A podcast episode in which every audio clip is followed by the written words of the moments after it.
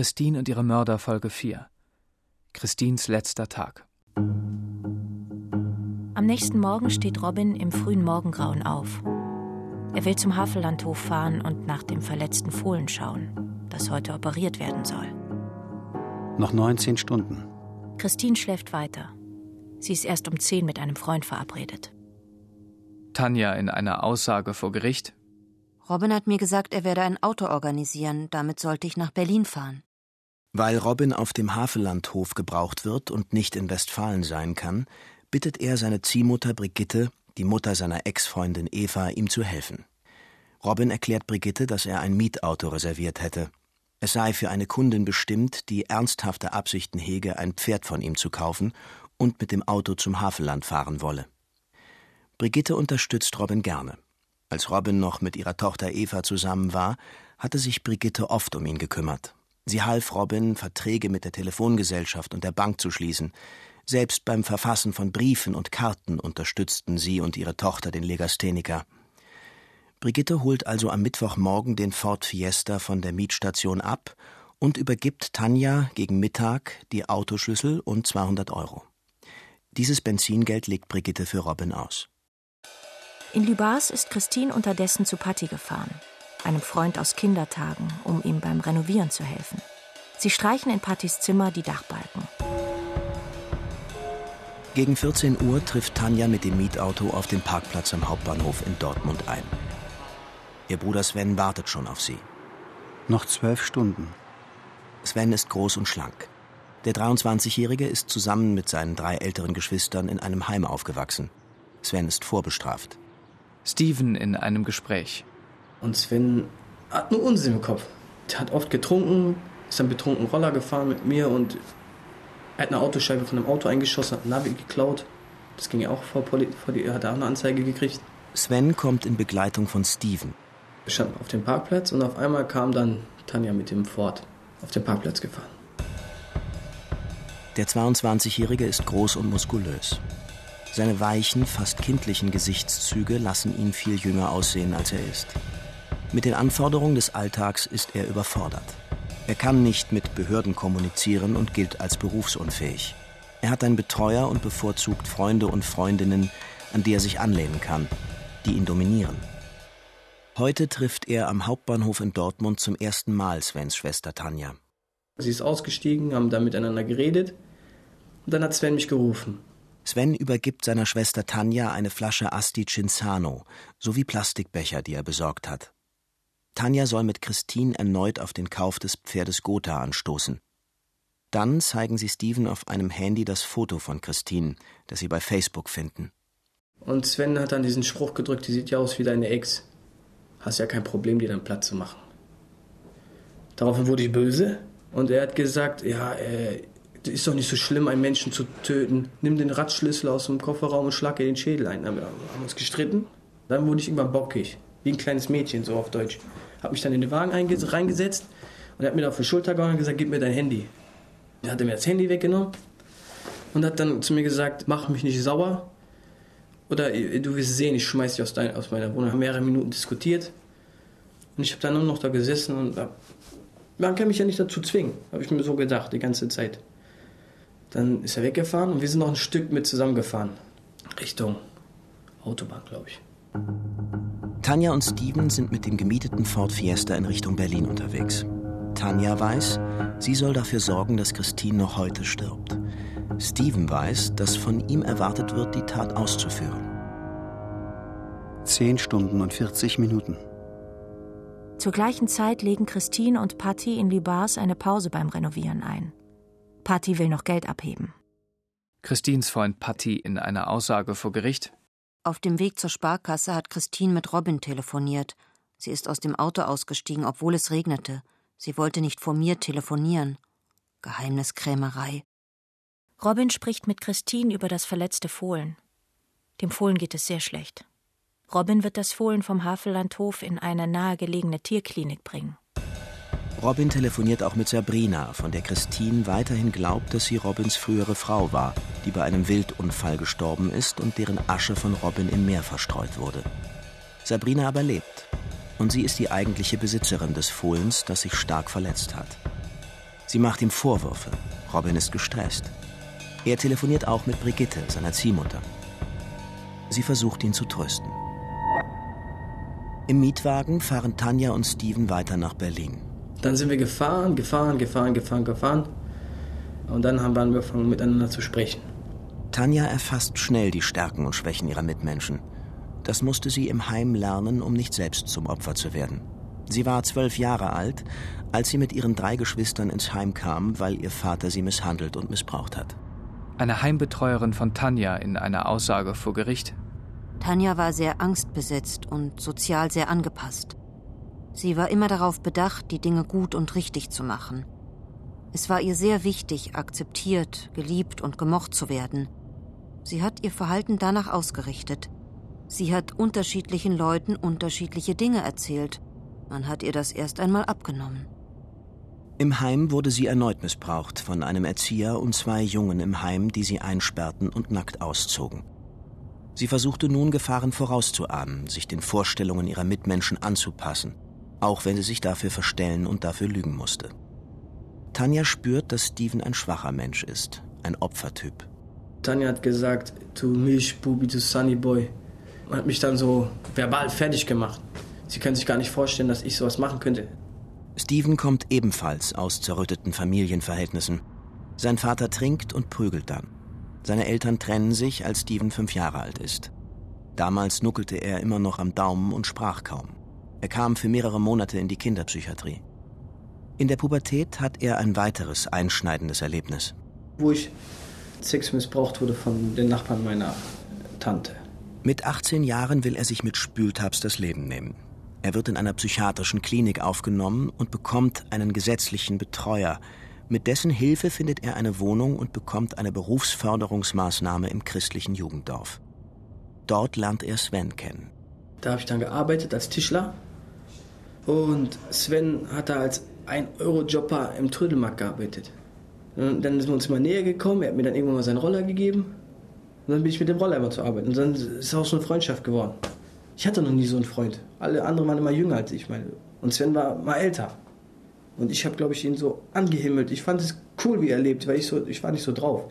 Ich gehe nicht einfach irgendeine Stadtkarten zu, wenn ich zu drei Mädchen sage, eine von euch will, will eh heute mit mir schlafen und so eine Sache. So, was konnte ich nicht. Und ich fand das irgendwie cool. Weil ich, so war ich nicht. Ich war Fitnessstudio, Hund, Xbox. Julia. Mehr hat mich nicht interessiert. Vor drei Monaten hat Steven dann seinen drogenabhängigen Bruder in seine Wohnung einziehen lassen und ist selbst zu seiner Freundin Julia gezogen. Und äh, Julia war immer eifersüchtig und hat gedacht, ich gehe fremd. Daraufhin haben wir uns immer nur gestritten. Die Julia hat dann eine Beziehungspause gewollt. Und mein Bruder hatte türkische Freunde. Die haben aus meiner Wohnung aus Drogen verkauft. Ich habe ja eine Hündin, die Tessa. Und die ist von dem ganzen Kiffen ein bisschen verwirrt geworden. Und ich habe gesagt, Jungs, hört raus aus meiner Wohnung oder es scheppert. Da haben die mich geschlagen, mich bedroht, mich aus meiner Wohnung geschmissen. Daraufhin habe ich die Julia gefragt, was soll ich tun? Auf die Polizei. Da haben dann mehrere Leute da verhaftet. Musste ich mit zur Polizei, wurde verhört. Dann sind wir nach Hause. Und an unserem Roller war, du bist ein toter Mann, Roller runtergerissen und haben mich bedroht. Daraufhin haben wir die Polizei angerufen und gesagt, ich kann hier nicht sein, ich habe Angst. Steven und sein Bruder werden in ein Zeugenschutzprogramm aufgenommen. Da war ich dann zwei Wochen im Hotel mit meinem Bruder. Mein Bruder hat dann mit meiner Schreckschusspistole rumgeballert, hat einen angegeben, auf Deutsch gesagt. Und daraufhin haben dann irgendwelche Leute die Polizei gerufen. Haben mich dann im Hotel abgeholt. Musste ich Schmorspuren abgeben und so eine Sachen. Die Brüder müssen das Zeugenschutzprogramm wieder verlassen. Ich bin zu Sven. Weil meine Mutter konnte ich nicht, wegen meinem Stiefvater. Zu Julia konnte ich nicht, weil sie ja die Beziehungspause oder was, keine Ahnung hat. Und keinen anderen hatte ich. Und dann bin ich zu Sven. Nun sitzt Steven mit Svens Schwester Tanja in einem Mietwagen auf dem Weg nach Berlin. Um 5 Uhr nachmittags holen Christine und Patti Michelle ab, die auch in Libas wohnt. Dann fahren sie wieder zu Pattis Wohnung, reden, albern herum und schauen gemeinsam fern. Sieben Stunden und zehn Minuten. Robin wartet in der Tierklinik auf die Diagnose der Tierärzte. Das Fohlen hat einen Beckenbruch, es kann nicht gerettet werden. Um 6 Uhr abends geht Robin niedergeschlagen vor die Tür der Tierklinik. Er ruft Sabrina an, der das Fohlen gehört, und überbringt ihr die traurige Nachricht. Er weint am Telefon. Bei mir glühte das Telefon, macht mir auch gewisse Vorwürfe. Klar, eine Besitzerin verliert jetzt ein Pferd, hat jetzt einen gewissen finanziellen Schaden, weil das Pferd drei Monate nicht mehr da ist oder verstorben ist, äh, dass eventuell auch Ansprüche auf Schadensersatz gemacht werden, die dann auch durchs Telefon schon gesagt wurden. Dann schickt Robin eine SMS an Tanja. Kein Fehlschlag bitte. Ein drittes Mal ist unmöglich. An dem Abend um 7 Uhr wird das Fohlen eingeschläfert. Robin steht noch lange vor der Tierklinik und telefoniert wieder mit Sabrina und Brigitte.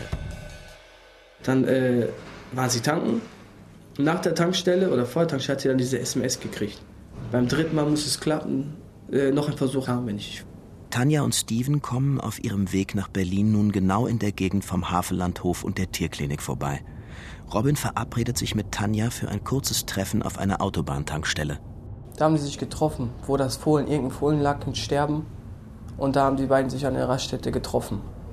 Aber ich bin nicht ausgestiegen. Die beiden haben miteinander geredet draußen an der Tankstelle. Tanja hat getankt und dann sind wir weiter. Während Tanja und Steven weiter nach Berlin fahren, kehrt Robin auf den Havellandhof zurück. Er ist müde und fertig und legt sich auf die Couch, wo er einschläft. Christine weiß inzwischen, dass Tanja noch kommen will und wie wichtig es Robin ist, dass sie sich noch einmal mit der Pferdekäuferin trifft. Ihr liegt selber daran, Robin dabei zu unterstützen, das erste Pferd zu verkaufen.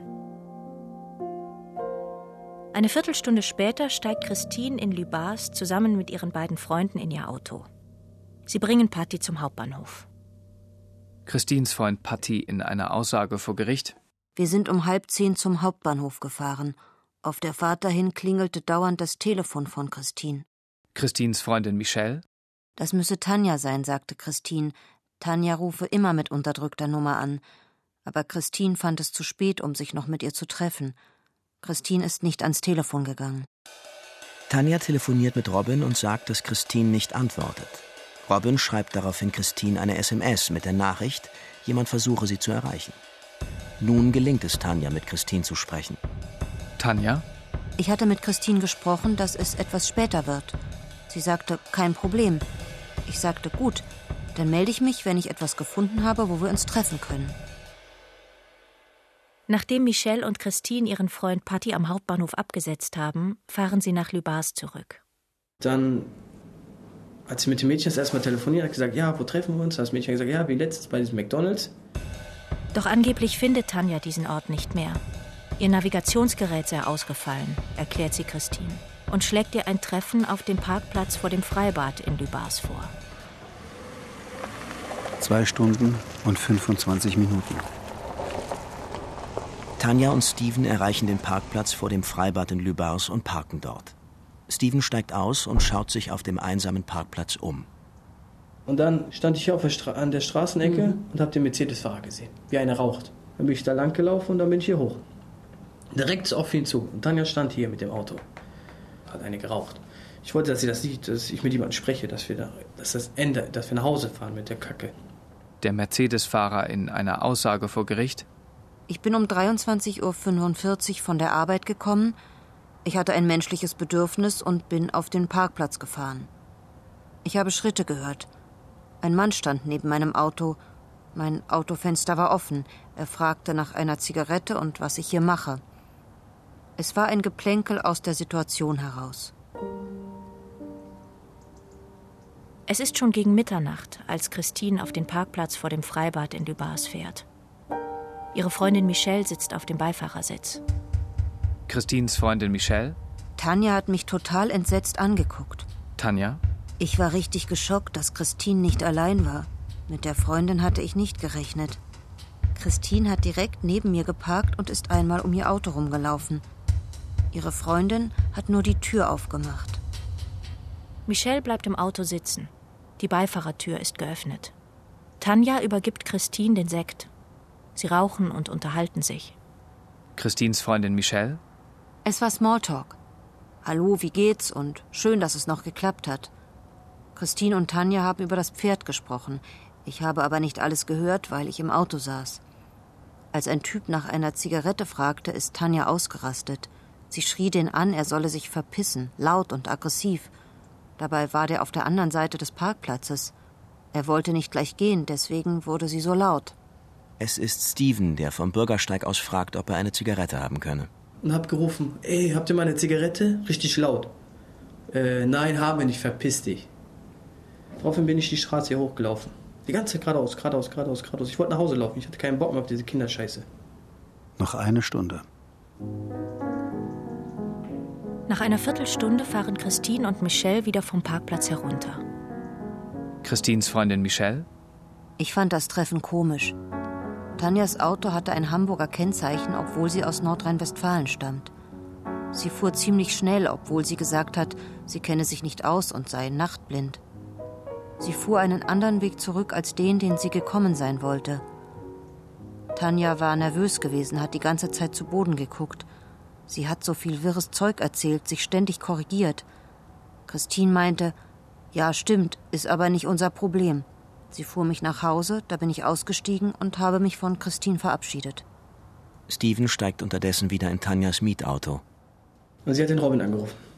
Hat gesagt, ja, alles schief gelaufen. Er hat es nicht gemacht. Und sie hatte eine Freundin dabei. Und Robin hat gesagt, weißt du was, das macht nicht. Ich rufe da nochmal an, ich komme jetzt persönlich.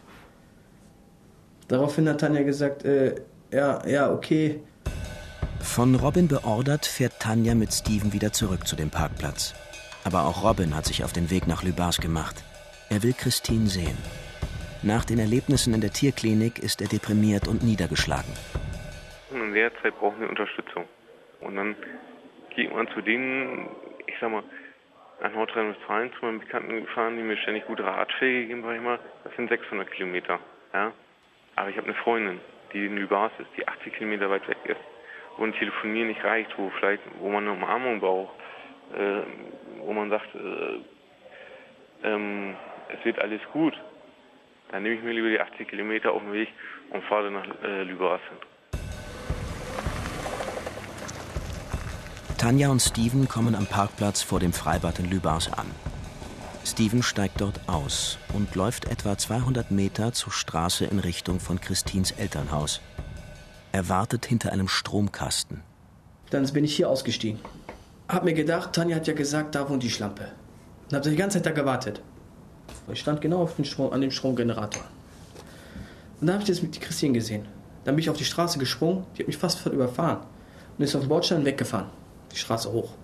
Steven geht zurück in Richtung Parkplatz. Habe ich mir gedacht, ich habe keinen Bock mehr. Ich, ich habe mich dann aufgeregt auf der Straße und bin dann weggelaufen. Wieder zum Schwimmbad zurück. Habe mich ans Schwimmbad gestellt. Die ganze Zeit stand ich dann da. Und habe dann die ganze Zeit mir gedacht, was soll ich jetzt tun? Alle sind weg. Ich war voll durcheinander und wollte dann irgendwie nach Hause. Christine kommt ins Schlafzimmer ihrer Eltern, um Bescheid zu sagen, dass sie zu Hause ist. Sie erzählt ihrer Mutter, dass sie Patty zum Bahnhof und Michelle nach Hause gebracht hat. Sie erwähnt auch, dass ihr ein komischer Typ vors Auto gesprungen ist. Ihr Vater schläft bereits. Sie wünscht ihrer Mutter eine gute Nacht und geht in ihr Zimmer. Da bekommt Christine mehrere Anrufe von Robin. Sie geht ran. Robin sagt, er wolle sie unbedingt sehen, mit ihr sprechen. Tanja wäre auch dabei. Sie solle doch noch einmal zum Parkplatz kommen. Tanja? Robin hat Christine wieder zum Parkplatz gelockt. Christine kommt noch einmal ins Schlafzimmer ihrer Mutter und berichtet von Robins Anruf und dass sie sich noch mal mit Robin und Tanja treffen will. Christines Mutter äußert ihre Verwunderung darüber, dass sich ihre Tochter an diesem verlassenen Ort verabredet hat. Christine versucht, die Bedenken ihrer Mutter zu zerstreuen. Die kriege ich schon alle klein. Chaka chaka, ich schaff das schon, Mama. Noch 17 Minuten.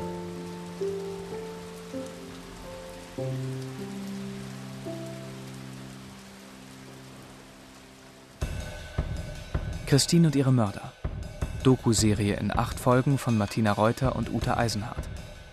Mit Eva Meckbach, Max von Pufendorf, Judith Engel, Justus Carrière, Henning Nören. Musik Martin Kohlstedt. Ton Bodo Pasternak. Redaktionelle Mitarbeit Jasmin Scheffler. Regieassistenz Nick Julian Lehmann. Regie Nikolai von Koslowski. Dramaturgie und Redaktion Jens Jarisch. Eine Produktion des Rundfunk Berlin-Brandenburg 2018